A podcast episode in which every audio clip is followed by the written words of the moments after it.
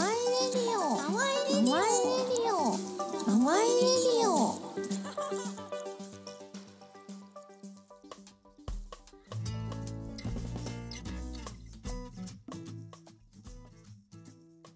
ローカルエンジョイエブリデイレディオ。えー市役所勤務でインクライン大家のちゃんと建築家でシェアハウス淡い大家のタミちゃんこと奥田達郎がお送りする小さい地域の楽しみ方を考えるラジオプログラム。兵庫県宝塚市清志工人にて人が集まる場を作り続けています。清志工人をはじめいろんなゲストをお招きして地域の楽しみ方ローカルエンジョイエブリデイを提案していきます。はい始まりました、始めました。えっ、と今日本日のゲストはですね、えー有限会社リスの代表であり編集者である藤本聡さんです。ありがとうございます。もうお招きするのちょっと緊張する。いやいやいやいやいや。わかるわ。そのスマホの原稿見ながらこう読むね感じとか すごいよくわかるわ。こういうの大事だよね オープニングの。そうそうそうなんですよ。ね。タイトルコールでたまにチャンさんがなんかあのテンションが違うんでもうリスナーの人があれちょっと今日のチャンさん棒読みやなそうだね。それでちょっと測れるもんね聞いてる そう。うん。どういう感じなんかなっていうのを測っていやお招きいただいてありがとうございます。ありがとうございます。もうありがとうございます本当にちょっと緊張ししいや嬉しい。いやもう本当に僕らは藤本さんのあのラジオとかを見てあいいなって思って やってるんで。そんなんねでもね僕もそうやからねなんかあの誰かがやってんのを 見たり聞いたりしてやってるからそんなんも全然僕じゃないですよそんな。いや。みんな思って まあちょっとじゃあ初めにタコ紹介っていうことでねあのさせていただこうと思ってるんですけども、えっと、藤本さんはえっとまあ本当に知る人は、まあ、皆さんご存知だと思うんですけど「あのリス」っていうあの伝説の雑誌の編集者さん。で、えっとまあ、普通雑誌って結構台割りがあったりとか、まあ、そのスポンサーがついてたりとかあのするんですけど、えっと、リスっていうのがそのスポンサーがなくってで、えっと、台割りっていうなんか初めのこの企画書みたいなのもあのちゃんと決まってなくてで日本中旅してで出会った先で、まあ、魅力的なものとかその人と人のつながりみたいなのをそのままこう、えフレッシュにあの雑誌にされるっていうことをされてで、まあ、そこから、まあ、あのいろんなことが派生されてって、えっと、秋田の方で「のんびり」っていうフリーペーパーがあってもう本当にそういうファンがね全然秋田以外のところでもすごいファンがいるようなあのことをされててで僕がもともと藤本さんと出会ったのはあの設計なんでなかなか編集者さんとか知らなかったんですけど、えー、とたまたま「サビ」っていう雑誌であの取材に来ていただいた人が藤本さんと一緒にされてる竹内さんっていう方で。でなんか何回か取材を受けた時にあの竹内さんだけはなんかすごい聞き方が上手だったりなんかすごいナチュラルに喋れるなって思ったので、でなんかそのリスってどんな会社だろうと思って調べたら、えっと藤本さんのことが出てきてでしかもなんかちょうどいいタイミングに、えっとリスクールっていうね、うん。オンラインサロンを始めるっていうタイミングがそのタイミングでもうこれは言っとくしかないみたいな。全然編集とかあの未知の世界だけど、うん。なんかなんとなく僕がやってる文化人類学のなんかフィールドワークと通じるものがあるんじゃないかなと思ってリスクールにあの参加したのが藤本さんとのきっかけですね。くね。さすがやね。いやという方です。はい。紹介上手やわ。よろしくお願いします。ーそうですよね。なもう本当にねなんかやっぱなんかさい僕まあその話からいくとなんか魅力設計って結構その地域編集でもそうだと思うんですけど、いい、とこ探しってめっちゃ大事だなと思ってて、なんかその目の前の人とか景色とかがそのどういうところがいいところなのかみたいなところを探してったらなんか自然と編集できるというかうん。デザインできるんじゃないかなと思ってるんですけど、なんかその藤本さんがそうやってこう台割りなしでこうあの地域に出ていってで、まあ、地域編集っていう言葉使われてると思うんですけど、まあ、そういう時になんか心がけてることとかなんか聞いていけたら面白いのかなと思ってるんですいやーでもなんかね今改めて思いましたけどそのタコ紹介が上手になればいいんだね。編集を学ぶっていうか。ねそこじゃないってほんま思ったわ。なんか友達のこと紹介するとか、はい。なんかそうそれがなんかこう上手になるっていうことが結構全てのはい。根本な気がしたね、結構マジで今あ聞きながら本当ですか？思いましたよ本当。うん。でもなんか僕もきっかけはそのもともとそんな喋るの好きじゃなかったんですけど、うん。まあこここのインクラインで今せあの収録してますけどインクラインに施工してくれたあのノマっていう建築集団がいるんですけど、まあクラプトンから分かれた、はいはいチームクラプトンっていう DIY 集団から分かれた子がやってる、あの建築集団なんですけど、まあ、その子がコミュニケーション能力すごい高くって、うん。でまあ DIY でワークショップする時にまあ来た人いちいちこう紹介してくるんですよ。はいはいはいなんかこれすごいなと思ってなんかそれなんか真似したいなと思って、うん。まあ真似してるうちになんかこうなっていったみたいな、うん。ねなんか。真似してたよね ごいわ。マネー大事やしね。うん。本当にマネー部は学ぶって言いますけど、うん。でもなんか、うん、やっぱ基本マネじゃないですか。そうですね。リスペクトという名のうん。マネをするっていうね。っていうのがやっぱり結構そのね本当にここ最近そ今言ってくれた通りこの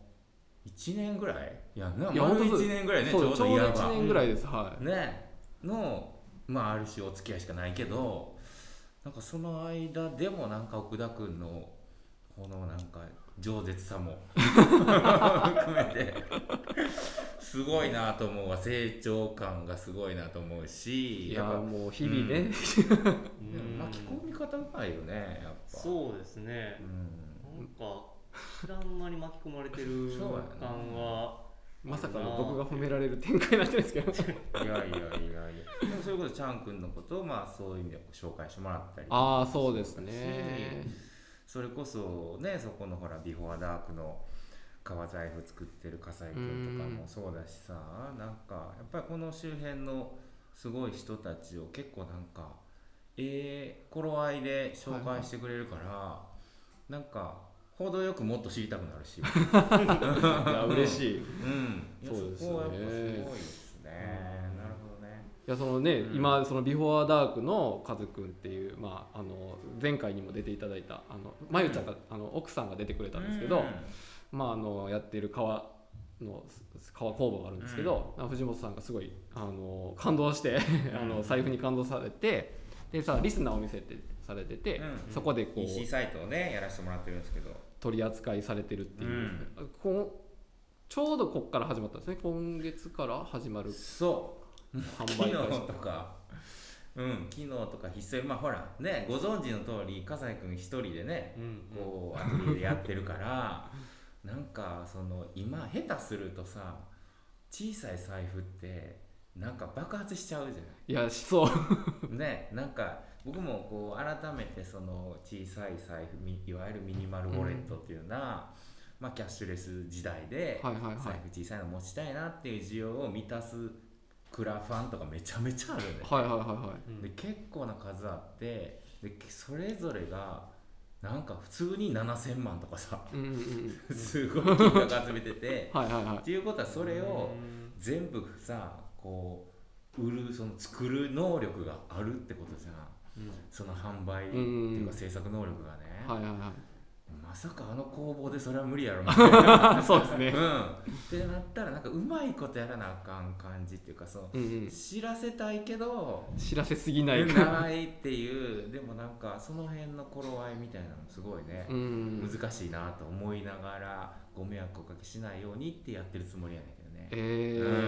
ー。いやでも嬉しいなと思って、うん。なんかあの僕はその藤本さんが清志工人に来ていただいた時にもうナチュラルに素敵な友達を紹介したいなと思って紹介しただけだったんですけどそうやってこうコラボレーションされていく中でなんかそのあこうやってあの地域編集そのリスにしても伸びにしてもそうされてるのかなっていうのを見えたなと思ってて。それこそそのいいとこをナチュラルに結構いいなと思ったらわーって入っていって、なんかそのナチュラルに話を聞いてでそのままプロダクトになったりとか、まあ、紙面になったりとかなってるんだろうなっていうのがすごい。なんか結構ナチュラルなんだろうなと思ってて、うん。だから本当にそのなんていうかなこうまあ台割りがないって話をしてくれましたけどなんかやっぱ設計図書くのが苦手で、うん。だからすごいなと思って建築家とか 設計図図面引くのが仕事みたいなところじゃないですか、なのにこんな人でしょだからある種矛盾してるよねだから。でもなんかそう言われて思ったのは僕、うん。図面描くのすごい苦手なんですよ。あー。そうそうそう。だだからそういうこういうのに向いてるのかもしれないなそうだよと思うね。もちろん今現在の現時点でのこうなんていうかな最大限良いうん。ベストな図面っていうのはもちろん引くんだけど、でなんかある種その先に変容していくうん。遊びっていうか、はいはいはい。その部分が多分残ってるんだろうなって思うんやけど僕本当に最近その行政の仕事それこそはいはい。チャンクいるから余計なんかねあれやけど、はいそういうその、まあ、学校廃校になったところのリノベーションとかやって、で今もちらっと出てきたそのクラプトンチームクラプトンのメンバーとか、まあなんか本当にまあ有機的な人たちじゃないですか。そうですね。それこそ変容しまくる人たちだから。ね。そういう人たちと一緒にまずはでも図面だったり、うんうんうん。いわゆる当初計画をなんか果たしていかなきゃいけないジレンマ、でももうこんなコロナ禍になりやっぱこれもうやめたいねんけどなみたいなのがやめられへんとか。っていうやっぱりそのそれが結構設計とか建築とかっていう範囲に入ってきた時にやっぱりなかなかそれを僕たちのそのいわゆる本作りとかうんね,、うんうんうんうん。ねウェブメディアだったり、まあ、雑誌でもそうだけどまだやっぱり変えれる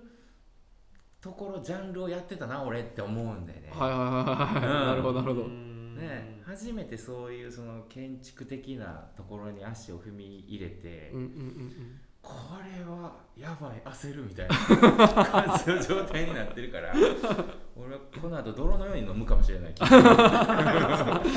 結構ねそのニカホの他にっていそうねあのニカホ市秋田県のニカホ市の廃校をやってんだけどね。コミュニティセンターになるんですそうだね。なんか本当にその、まあ、そこもむずいやんか、うんまあまあそうですね。言い方も難しいですよね。言い方もねここコミュニティスペースって言われたらチャンクとか嫌やろ。まあ確かにそうですね。それは確かに嫌ですよね。そうですね。ねなんか言いたいけどなんか言い言いたいけどそのズバっていう。そうなでもなんかこう決まったものではないから、うん。要は新しい何かであるっていうことだと思うんだよね。なんかその余白をどう作るかやなってまあ僕も思っててだから多分そういうところがすごいあの地域編集に惹かれたのかなと思って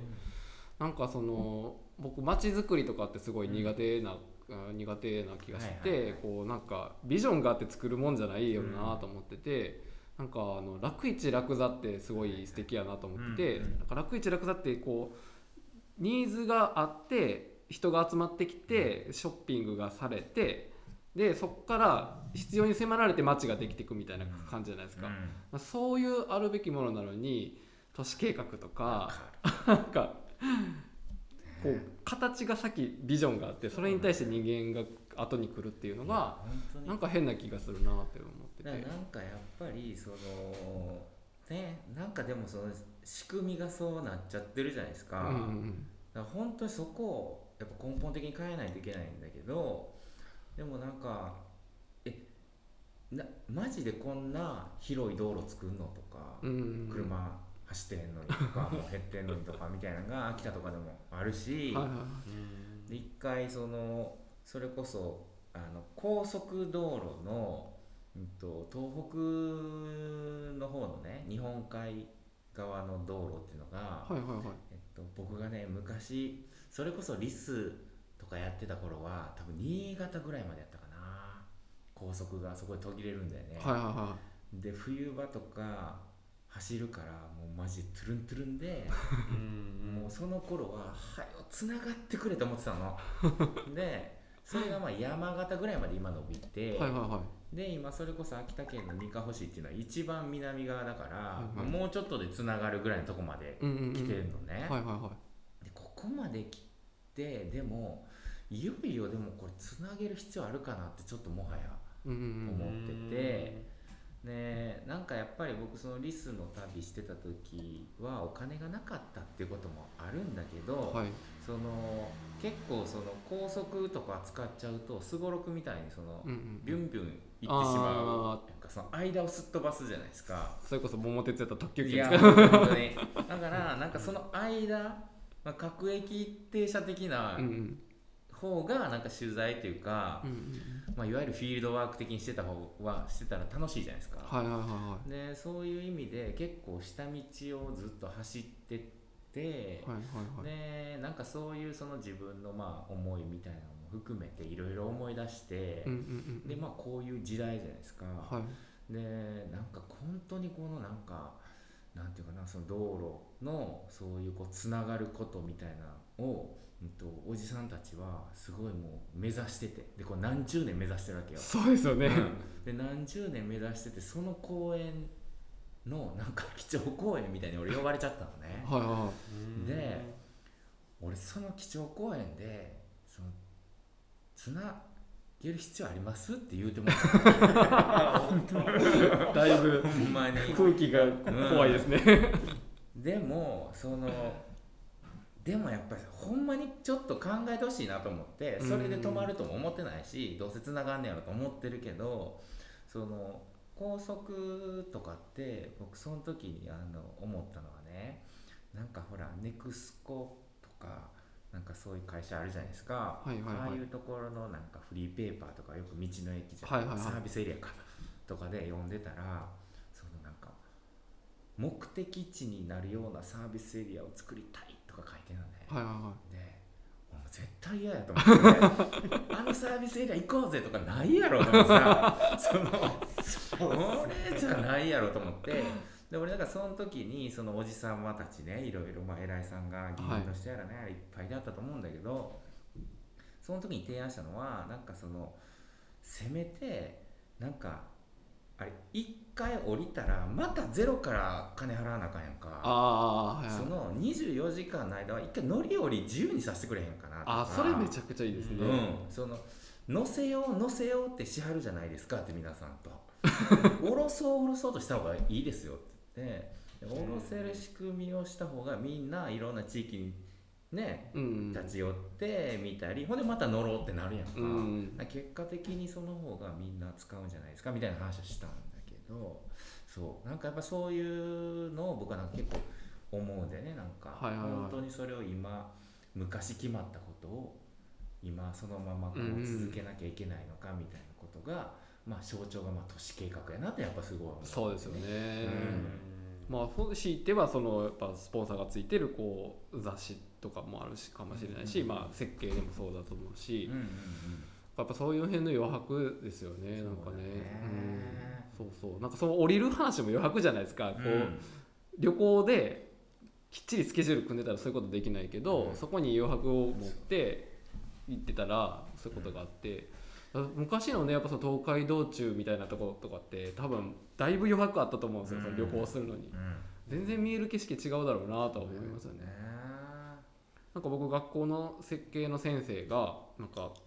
あの自転車乗って旅するのが好きでその自転車じゃないと見えない景色があるから、うん。もう車じゃもう見えなくなっちゃうから自転車やみたいなみんなみたいなこと言ってたんですけど、それはすごい今も思うなとね俺ねちょっとその最近で僕もその自転車ね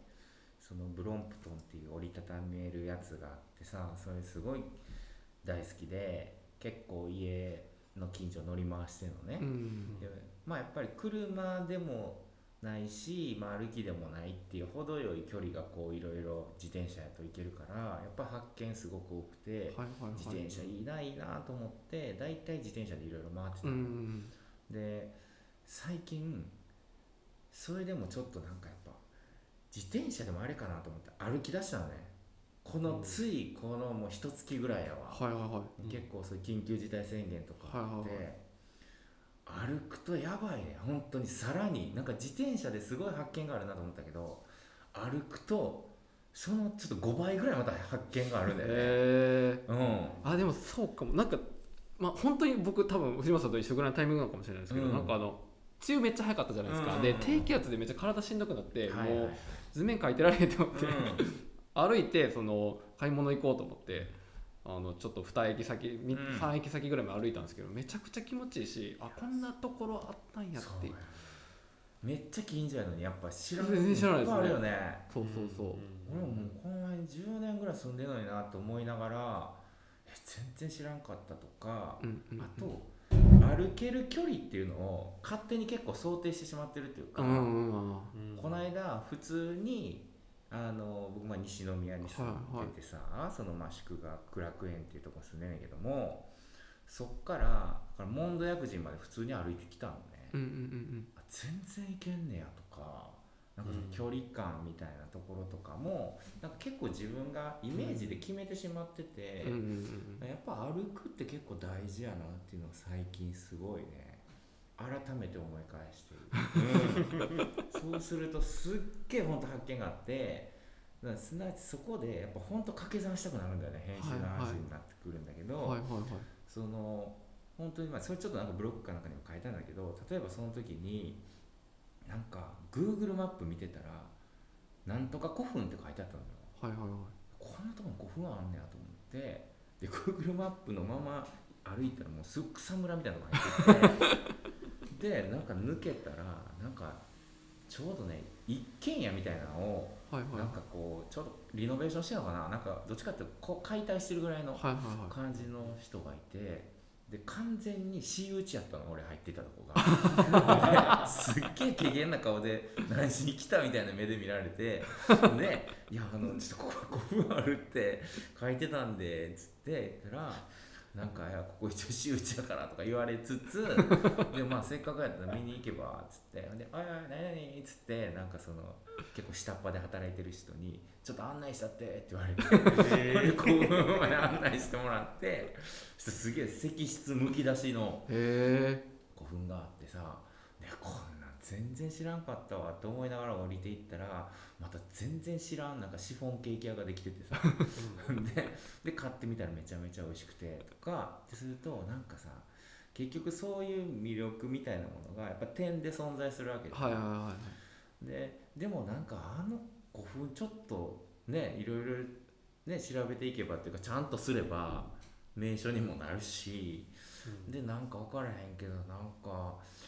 シフォンケーキのなんか古墳とシフォンってなんか似てるしななんかちょっと古墳なんかできんかなとか。あめちゃななんかそういうほらなんかいろいろこう思い浮かぶわけよ。なんかそういうのを想像して妄想しちゃうっていうか、はいはいはい。なんかそういう癖がやっぱ自分の中にあんねやなっていう。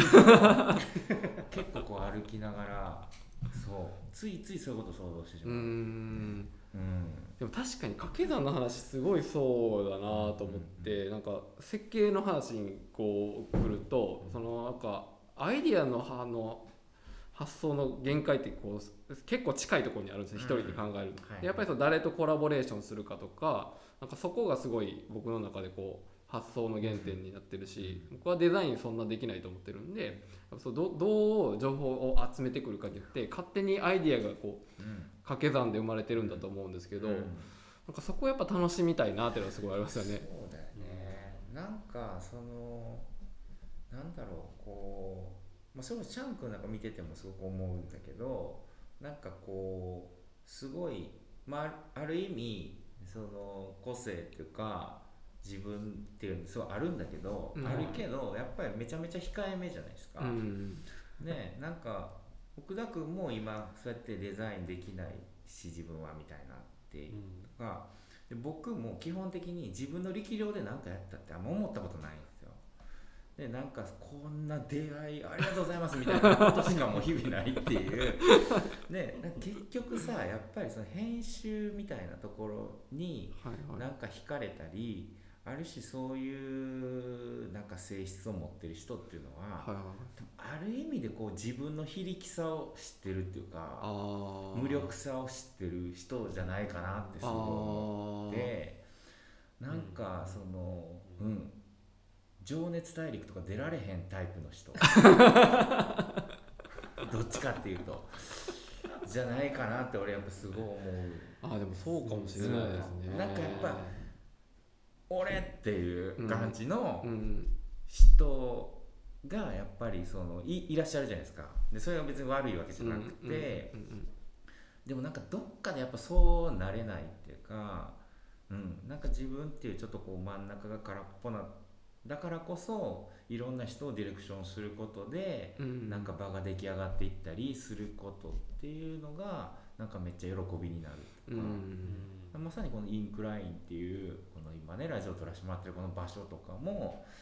まあある意味今本当に空っぽな状態で、うんでもここにね、どんな人が来てくれるかとかってある種こうちょっと出会い待ちやっいやいやたりとかそうそうそうそうですね、ねあ確かにでもちゃんは本当そういう感じですよね。そうで、すね。ずっと待ってますね。うん でっかいゴキブリホイホイみたいな感じやもんね。いやそんな感じかも。い やそうなんですよ。いいね。なんか何やってもいいよっていううん。おおらかさがねもうなんかそうや。もういいた食べたくなる。ゴキブリたちがいやまあでもそうですね、なんかなんかやろうって言って面白い人たちがやっぱこう幸運にも周りには多いんで、まあ確かにそれはこう自分の非力さが分かってるからそうなったんかもなーって今聞きながら。うんめちゃくちゃ面白いなね、でもなんかチームプレーとか大事じゃないですかやっぱり、うん。で僕もなんか編集って考える時にやっぱそのどういうチーム作るかとか、まあ、一人でやろうとしないかみたいな。はいはいはいでまあすごいベタな話で言うとなんかまあそうだね。奥田君の仕事なんてもう結構それがストレートに見えてくるかもしれないけど、はいはいはい。なんかお店オープンしてとかでチラシも何もかも自分で作ろうとする人っているじゃん。うん。でうんその自分で作ることのクオリティの問題ももちろんあるんだけどそのクオリティの問題以上に誰かに頼むっていうことはなんかそこからまた広がるって話だから。そうですね。ね。だからやっぱりできるだけいろんな人を巻き込んだり一緒のチームにしたり仲間にしていく方がいろんな意味で正解っていうところがあるじゃないですか。ね。そこを考えねストレートになんかシンプルにそれを考えていけばいくほどなんか自分の役割っうんていうものはもちろんあるけどそれがこうオールマイティに全部できるわけじゃないって本当大前提だと思うんで、まあ、まあチャンクも奥田君もそういうね感じなんじゃないかなって思そううけどね。ですね、でも本当コラボレーションしないと気づかなかったところではあるんですけどね、うん。多分なんか、ね、全部やろうとしたらそれ気づかないだろうなっていうのは思いますけどね、なんかやっと気づいてきたみたいな感じですけど。いやでも本当になんかでもあの、まあ、ちょっとリスクールの話も初め出たんですけど、うん。なんかリスクールっていうねオンラインサロンを藤本さんがされててで、まあ、僕がそれに入ってで、まあ、あのいろいろあの親しくさせてもらうきっかけだったんですけど、まあ、リスクール1年前に募集して、えー、と70人ぐらいですかね、なんか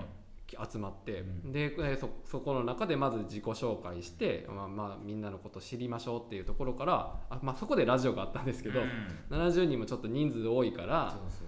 みんなちょっとそれぞれラジオを撮って、うん。で若い子はいっぱい喋ってもらってちょっと年上の方はあの、うん。コンパクトにまとめ50て代以上は5分やからね。いやあのルールもめちゃくちゃいいなと思って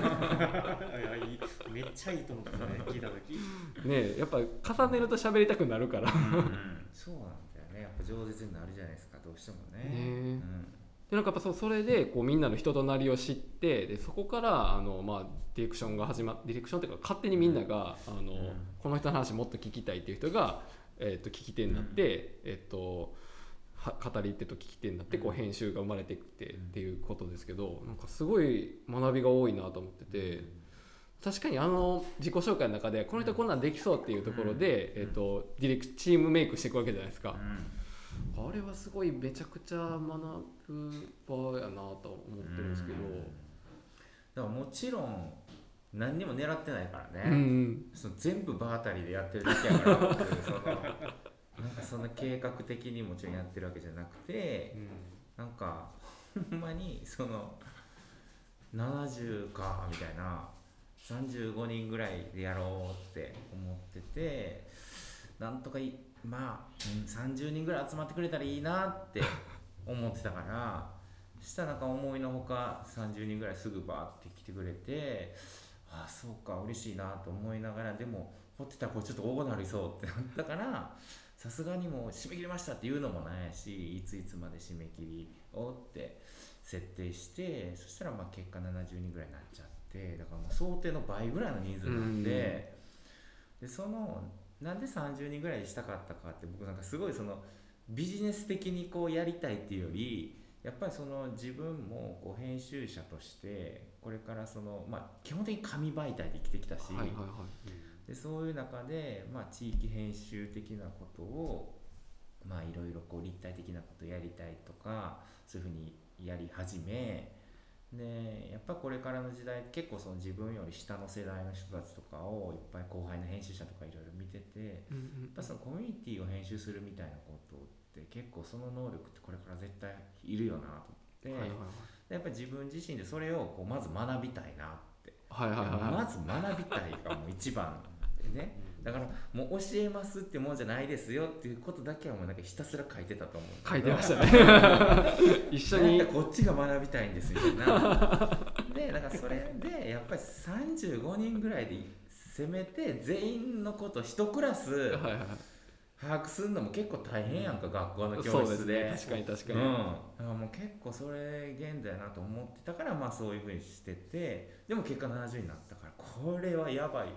マジでめっちゃ焦ったもん、うん、確かに2クラスの担任になる。みたいなそうそうそうそう。で担任はええやんか別に仕事やから。で僕の目指してるのはその全員が担任になってほしいわああはいはいはいうん、だからみんなが他70人69人のことをある程度こう把握するっていう状態を目指したかったからそれは結構むずいなと思って本当苦肉の策のラジオやんだああそうなんですね。うん。いやでもその発想の転換とかめちゃくちゃいいアイディアだと思ったんですけど。うん。たまたまやうん。ねでもまあそれがね本当に岡君言うみたいにあのいざそうやってやってみたらあの人とあの人が話したら面白いんじゃないかとか最初のうちねコメントとかで盛り上がり始めじゃあそれ実際にやればいいんじゃないみたいな、うん。でまあ Zoom を活用してでウェビナーっていう形で、まあ、Google カレンダー開放してで毎週木曜か金曜どっちかに、まあ、毎週1回そのウェビナーをちょっとやってみようよってやったら割とみんながね自発的に一気にバーって企画してくれて結果も毎週末ね何かしらのウェビナーがうんうんうん。開催されているっていういねやすごいよ。本当に続いてるしなんか、うん、なんかもう本当に親しいいやままず本当にクラスのまあクラスメートみたいな感じにな。ってきましたね。うん。あんまりすごい増やそうとか思わないんでねそうだからね。ですね、うん。そうですね。なんかそういう中でちょっとそのでもさすがに結構いろいろ地方回ってしてると、はいはいすごい募集してないんですかとかはいはい。言われたりすることもあるから、で、まあ、自然とねやっぱりいろんな事情で抜けていく人もいるから,、うん。そういう意味ではまあそう抜けていった人の分ぐらいはまたなんか1年経ったタイミングで、うん。まあ、7月とかに、まあ、少しちょっとなんかオープンに開いてみてもいいかなっていうのはちょっと今思ってるけどね。うん。うん。本当にいやなんか何がやっぱいいかっていうとそのち本当に藤本さんおっしゃってたみたいにチームメイクのところですよね。なんかそのこの人はこういう役割が得意なんだなっていうのがこ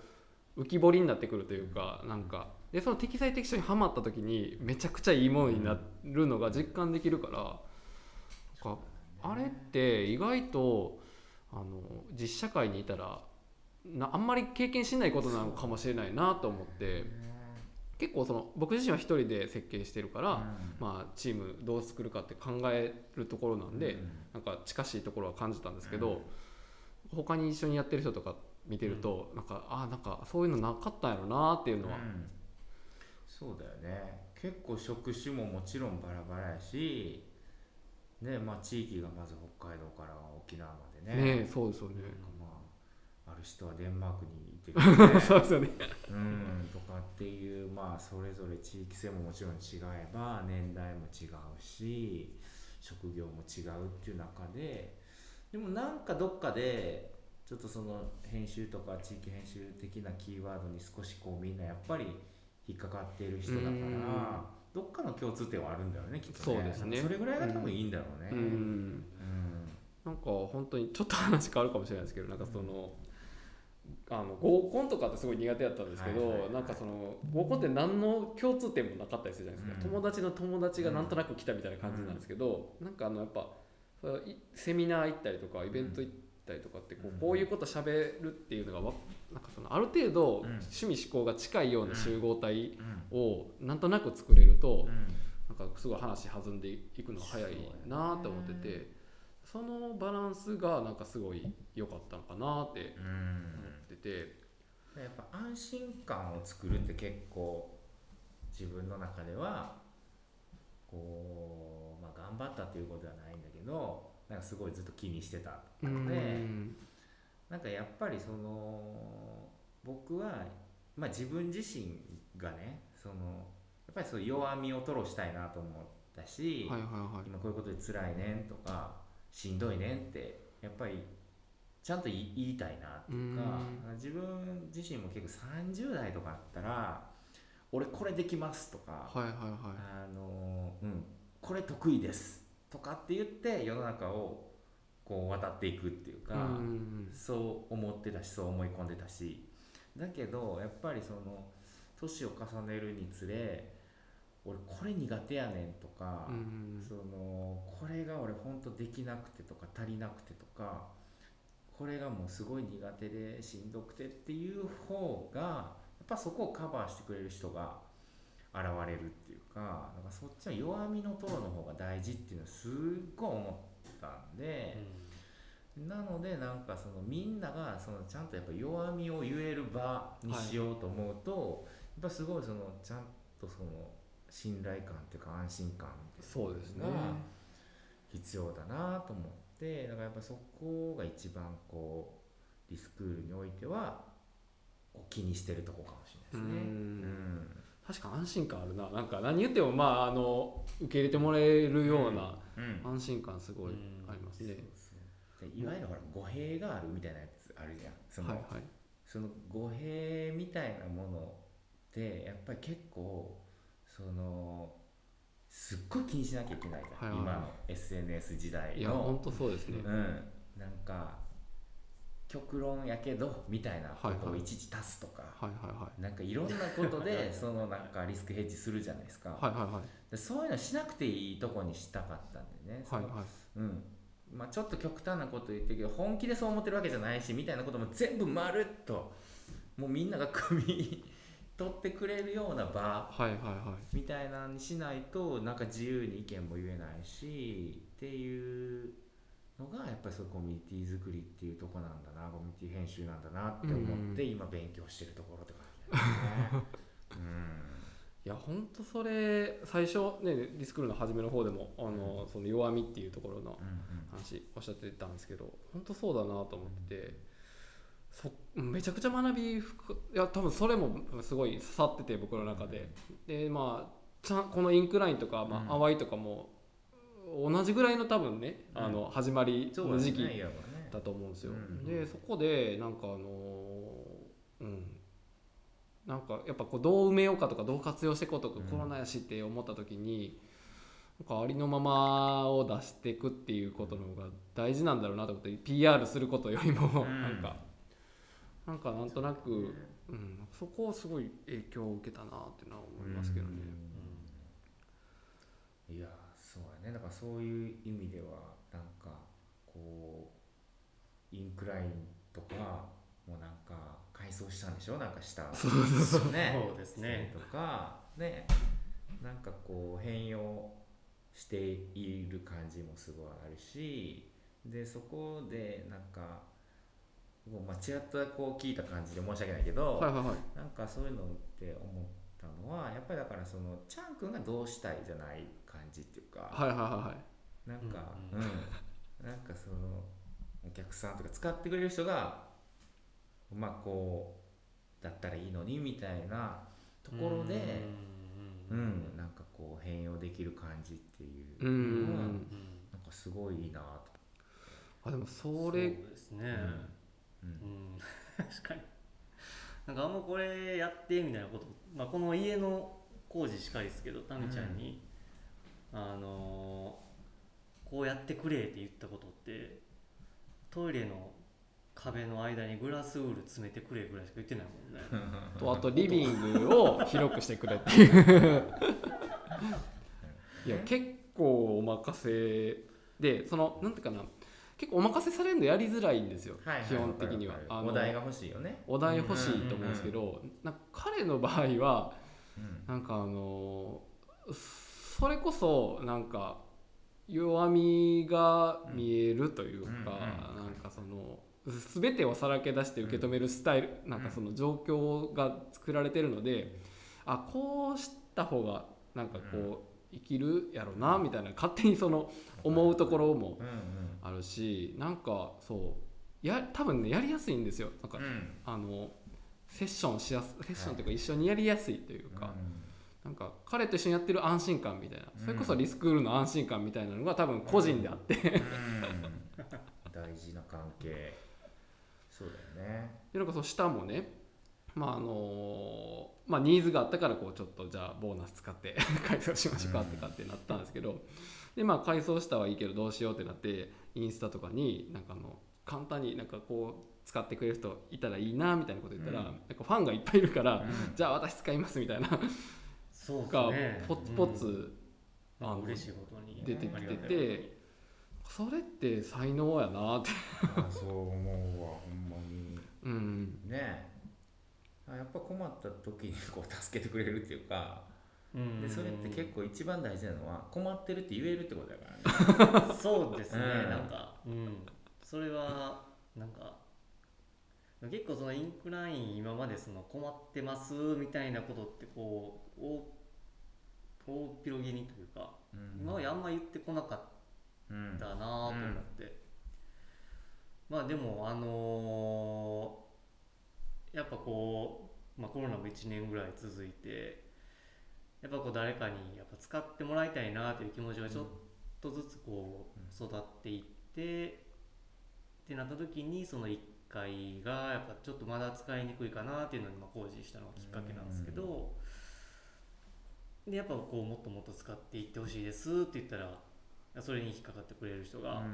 まあいてで、まあ、ちょっとずつこれから、あのー進んでいったらいいなって感じですね、まあ。なんかそれ見て客観的に見ててやっぱりその声上げるっていうかなんか、うんなんかさらけ出すみたいなのってすごい大事やなとは思いますね。なんか多分普通こう回していこうと思ったら、うん。もっとこう告知するとかこうなんていうかななんかあのビラ配るみたいな、アナログな言い方で言うとプッシュするみたいな感じなんですけど、まあ、そういうプッシュの仕方じゃなくてなんか 寂しいから使ってみたいななんかこう弱みが 弱みがなんか。いや本当そう。それってやっぱりその、まあ、この街やからっていうのが僕あると思っててその、